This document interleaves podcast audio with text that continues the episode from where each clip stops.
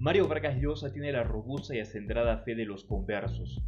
Lo conocí en París en su etapa de marxismo puro y duro de los años 60, cuando trabajábamos en las emisiones en lengua española de la radio francesa. Yo era por entonces lo que él llamaba un liberal decadente, y aún recuerdo un terrible debate radiofónico en el que Vargas Llosa demolía a Camus desde lo alto de su estalinismo galopante frente a mi humanismo decadente y desamparado, con el desbordado Jean Superville, el hijo del poeta, pretendiendo hacer de moderador. ¿Recuerdas, Mario? ¿Qué tumbos da la vida, incluida la vida ideológica? Lejos de mi ánimo, empero, el menor reproche a estas divergentes evoluciones.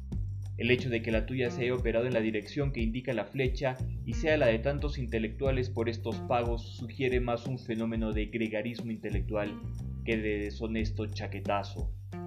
No, si acaso, habría que reprochar a los conversos vuestra tenaz continuidad en el método, ese idéntico furor en la descalificación del adversario, antes los liberales decadentes, ahora los marxistas totalitarios. ¿No se os ha pasado por la cabeza que a lo mejor os equivocáis otra vez?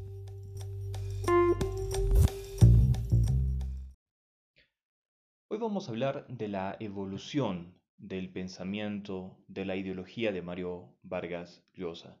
¿Cómo es que pasó de ser un entusiasta de la revolución cubana, militante de una célula comunista, a un libertario casi vitriólico, cómo pasó de defender al Che Guevara y a Fidel Castro a decir, como dijo precisamente en el último Congreso del Partido Popular de España, que lo importante no es votar libremente, que lo importante era votar bien, es decir, a la derecha.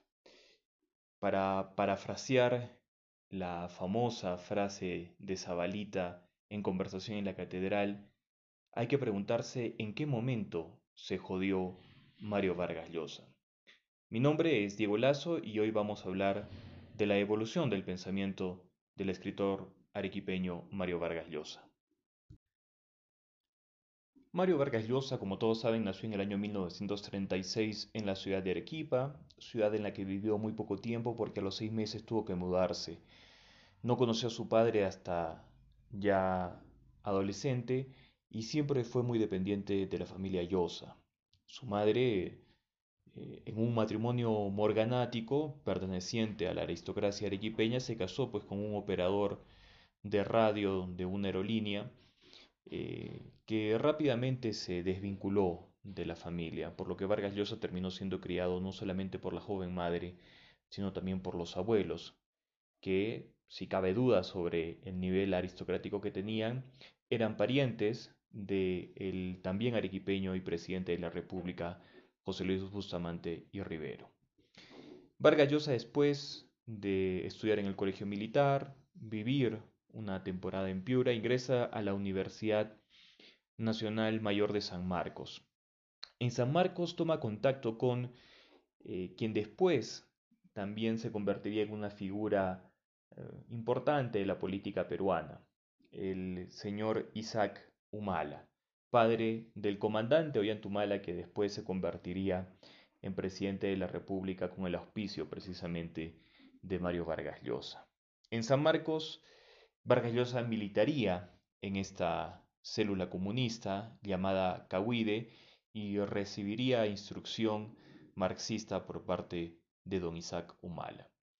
Aunque en su libro autobiográfico El pez en el agua después Vargas Llosa reconocería que quizás más por moda que por convicción militaría en esta célula comunista, porque también tenía simpatías por el Partido de la Democracia Cristiana, ese partido también dirigido por otro ilustre arequipeño como fue el abogado Héctor Cornejo Chávez. Después de salir de San Marcos, Vargas Llosa formaría parte del boom latinoamericano, término que por supuesto siempre aborrecería a Vargas Llosa, que daría a conocer que la literatura en español, en lengua castellana, no era exclusiva de España. Hasta ese momento se pensaba que solamente escritores latinoamericanos de nivel podían darse en el campo de la poesía y no de la narrativa. Sin embargo, la aparición en el mundo literario de Gabriel García Márquez, Cortázar y el propio Mario Vargas Llosa como la primera línea de combate en esa batalla intelectual demostraría que los latinoamericanos sí tenían buena pluma y que podían, como después el mismo Comité Sueco del Nobel reconocería, sí podían estar a nivel de los escritores del primer mundo. Mario Vargas Llosa se ganaría la vida también como corresponsal y periodista. Sería destacado en Cuba y sería testigo de primera mano de la invasión de Playa Girón o de Bahía de Cochinos, ese intento de retomar Cuba por parte de los Estados Unidos, un plan que fue elaborado durante el gobierno del presidente Eisenhower, pero que ejecutó la administración Kennedy. El mismo Vargas Llosa narraría cómo los Sabres de la aviación norteamericana amenazarían con bombardear el malecón habanero. Vargas Llosa sería un entusiasta de la revolución cubana y precisamente con ese grupo de escritores que estarían encabezados por el argentino Cortázar o el colombiano García Márquez, mantendrían una larguísima y longeva relación personal con Fidel Castro y de apoyo público al proceso revolucionario en Cuba. Sin embargo, Vargas Llosa tardaría en confrontar a la revolución cubana.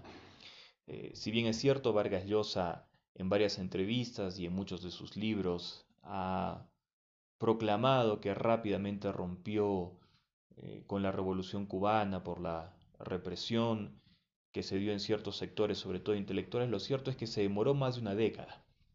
Y el episodio nos ubica en 1971, con el caso del escritor cubano Eberto Padilla, que después de hacer críticas al proceso cubano sería forzado a retractarse, después incluso de llegar a ser detenido.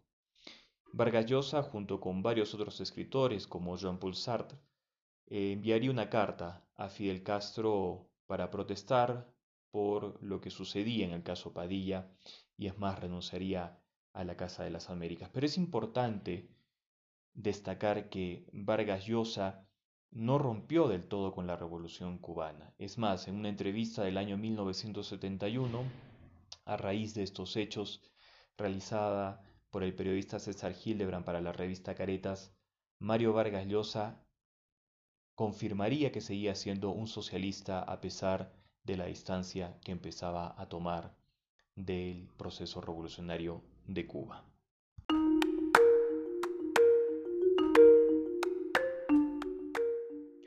Cierta prensa está usando mi renuncia al comité de la revista Casa de las Américas para atacar a la revolución cubana desde una perspectiva imperialista y reaccionaria Quiero salir al frente de esa sucia maniobra y desautorizar enérgicamente el uso de mi nombre en esa campaña contra el socialismo cubano y la revolución latinoamericana.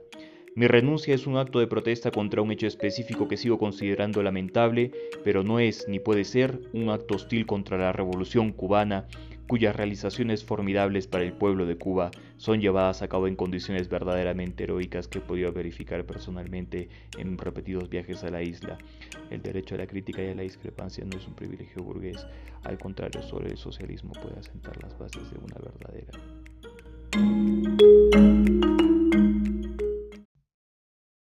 Estamos en la década de los 70 y Vargas Llosa empieza a tomar distancia de la revolución cubana y progresivamente también lo haría de los escritores, sobre todo los escritores latinoamericanos que seguirían defendiendo el proceso cubano.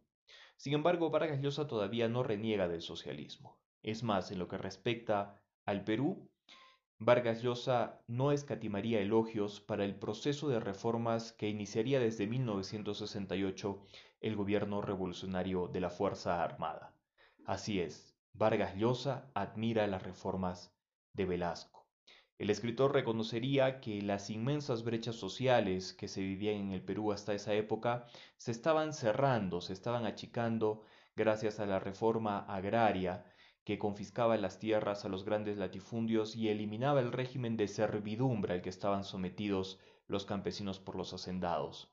Elogiaría también la reforma industrial que le permitiría a los trabajadores participar en el gobierno de las empresas. Además, el gobierno militar recuperaría la soberanía sobre los recursos naturales al nacionalizar las empresas mineras, petroleras y pesqueras.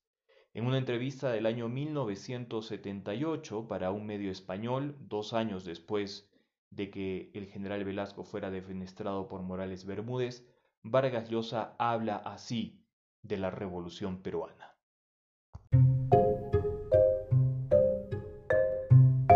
Mi país, ¿no? Hay que, hay que reconocer ¿no? que la, Junta Militar en estos, en estos ocho años pues, ha introducido algunos cambios positivos. Ha hecho una reforma agraria, por ejemplo, que es bastante profunda, y una política de, de, participación de los trabajadores en las empresas que también es muy positiva y que tiende, ¿no? creo que no lo ha conseguido, pero por lo menos tiende a disminuir las, las enormes diferencias eh, sociales y económicas. Llegamos a la década de los 80 y Vargas Llosa ya tenía un recorrido ideológico bastante sinuoso, pero todavía, todavía no se ha convertido en el radical liberal que todos conocemos por estas épocas. Tres hechos marcarían ese giro de 180 grados en el pensamiento, en la filosofía de Mario Vargas Llosa. En primer lugar, una entrevista, mejor dicho, una cena con Margaret Thatcher, en segundo lugar, una polémica con el escritor alemán Günter Grass sobre la revolución en América Latina y en tercer lugar un hecho más local. Vargas Llosa sería designado para una comisión que investigaría la muerte de unos periodistas en medio del conflicto armado interno en el Perú.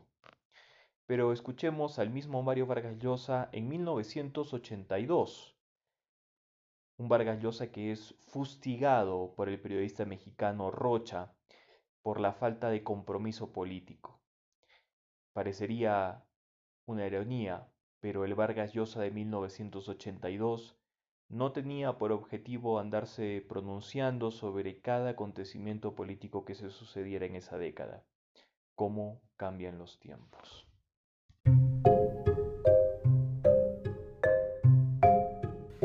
Verdad que mi posición no es tan radical como la de otros escritores latinoamericanos, una posición más moderada, si usted quiere. ¿no? Yo estoy a favor de reformas, por supuesto, en nuestros países muy profundas, pero también estoy porque eso se haga dentro de un eh, clima democrático, dentro de una legalidad democrática, respetando siempre la libertad de prensa, la crítica, que me parece fundamental.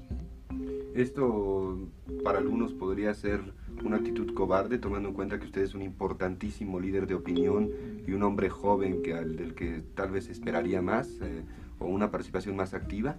Cobarde no crea, curiosamente creo que hoy día se necesita más coraje, más valentía para defender posiciones reformistas que para defender posiciones extremistas. ¿sabes? Lo más cómodo, lo más convencional hoy día es eh, defender el apocalipsis. Tengo la impresión que la reforma, la moderación, defender la convivencia, defender la tolerancia, es algo que curiosamente hoy día requiere un gran coraje porque no tiene buena prensa esa actitud. Vargas Llosa se entrevistaría con Margaret Thatcher en una cena, a la cual lo invitaría el escritor británico e hispanista Hugh Thomas. Asistiría también Isaiah Berlin, y esa cena cambiaría completamente la vida de Vargas Llosa. Encontraría en Margaret Thatcher a una mujer que, además de responder con solvencia a las críticas que podían hacerse a su pensamiento y a su ideología liberal, también tendría una fuerza y una convicción importante para plasmar esas ideas en la realidad del sufrido pueblo británico. Comenzaría entonces Vargas Llosa a leer a los clásicos del liberalismo o neoliberalismo, Hayek, Popper sobre todo. Además de este hecho, Vargas Llosa entraría en una polémica internacional con el escritor alemán Günter Grass. Vargas Llosa, que además era presidente del PEN Club, ese gremio internacional de escritores, sería severamente crítico precisamente de sus colegas que se encontraban en la órbita de los países socialistas. Los criticaría por no ser más frontales y no hablar directamente de lo que sucedía al este del muro de Berlín. Vargallosa utilizaría un término casi irreproducible para criticar a esos escritores y extendería el término también para quienes todavía seguían apoyando lo que él llamaba el apocalipsis revolucionario en América Latina. Günter Grass le respondería a Vargas Llosa para explicarle las condiciones complejas y, muy complicadas en las que vivían los escritores de los países socialistas y por las cuales tampoco podían hacer una crítica agria como la que hacía Vargas Llosa de esos países, ni tampoco a los escritores que todavía seguían entusiasmados por resolver las graves desigualdades de América Latina mediante un proceso revolucionario. Günter Grass, que después ganaría el Nobel y además ya se había convertido en la conciencia, en la moralidad de la sociedad alemana, porque entre otras cosas Günter Grass con sus libros ayudaría a resolver el trauma de la sociedad alemana después del nazismo, defendería entre otras cosas el proceso revolucionario en Nicaragua y en Cuba, cosa que por supuesto no le gustaría en absoluto a Mario Vargas Llosa. El tercer hecho que en la década de los 80 cambiaría profundamente el pensamiento de Vargas Llosa es el ser comisionado para investigar las muertes de ocho periodistas en la localidad de Uchurajay, en la sierra peruana. Ocho periodistas habían acudido para investigar sobre violaciones a los derechos humanos y que serían ultimados por la comunidad de aquella zona, instigados por los miembros de las Fuerzas Armadas que entre otras cosas habían dicho que quien llegara a hacer preguntas era un terrorista y merecían ser muertos. El presidente Belaunde comisionó a Vargas Llosa para investigar este hecho y él presentaría como informe casi un estudio antropológico exonerando de mayor responsabilidad tanto a los campesinos como a los miembros de las Fuerzas Armadas. Esto generaría una bata ola en Perú porque era clara la responsabilidad de los miembros de las Fuerzas Armadas que indirectamente habían acabado con la vida de los periodistas. A Vargas Llosa este hecho le valió además una denuncia penal en Ayacucho precisamente por haber exonerado de responsabilidad a quienes claramente tenían un vínculo con esas muertes. Dicho sea de paso, poco antes, Vargas Llosa había declinado una oferta tentadora del presidente Belaunde, convertirse en presidente del Consejo de Ministros. Vargas Llosa finalmente rechazaría esa oferta que asumiría el nieto, mejor dicho, el hijo de José Carlos Mariátegui, Sandro Mariátegui. Es curioso porque tan solo ocho años después Vargas Llosa terminaría convirtiéndose en candidato presidencial.